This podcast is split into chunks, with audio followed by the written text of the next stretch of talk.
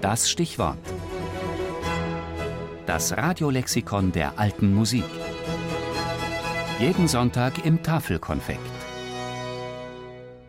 Wolfgang Karl Bregel, geboren im Mai 1626 im unterfränkischen Königsberg, gestorben im November 1712 in Darmstadt, Komponist und Kapellmeister der Barockzeit.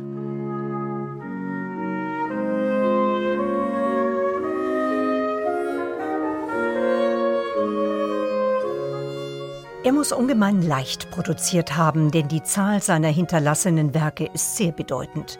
Sie tragen den Stempel rascher und glücklicher Erfindung, zeigen dabei eine gewandte Handhabung des Tonsatzes und der Form und wurden ihres angenehmen Gesangs und ihrer gefälligen Art wegen schnell und in weiten Kreisen beliebt. So urteilte die Allgemeine Deutsche Biographie noch im Jahr 1876 über Wolfgang Karl Briegel. Heute dagegen gehört der Komponist zu den Vergessenen der Barockzeit. Während viele seiner Kollegen von Abel bis Seelenker kleine Renaissancen erlebten, wird Briegel in Konzerten kaum gespielt und Tonaufnahmen seiner Werke gibt es nur ganz wenige.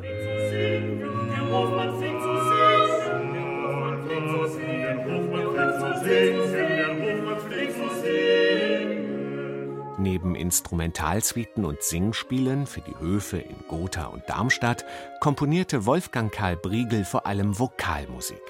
Wahrscheinlich als erster vertonte er Gedichte des großen Barocklyrikers Andreas Gryphius.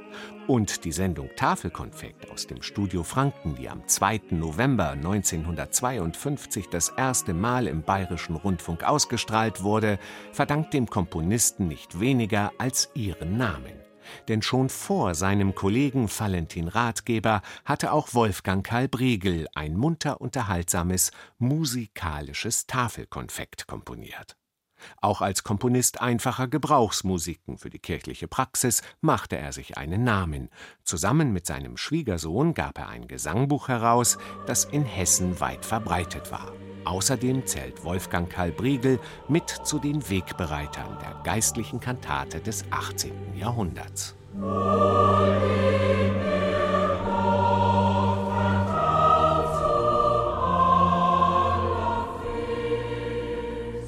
Der Sohn eines Apothekers wurde wegen seiner schönen Sopranstimme in den Hauptchor der Frauenkirche zu Nürnberg aufgenommen, wo er seine musikalische Ausbildung erhielt. Briegel lernte bei Staden und Kindermann den italienischen Stil kennen und fand seine erste Anstellung als Organist an der Johanneskirche in Schweinfurt. 20 Jahre lang war er am Hof von Sachsen-Gotha tätig, nicht nur als Hofkapellmeister, sondern auch als Musikerzieher der fürstlichen Familie.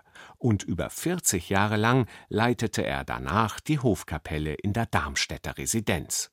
Doch als sich der Musikgeschmack der Zeit änderte, wurde der 83-Jährige vom heute wesentlich bekannteren Christoph Graupner abgelöst. Ein eher unrühmliches Ende des altgedienten Musikchefs, denn Graupner schrieb später, er hätte gesehen, dass dem Alten die Gage genommen wurde und man ihn habe Hunger leiden lassen.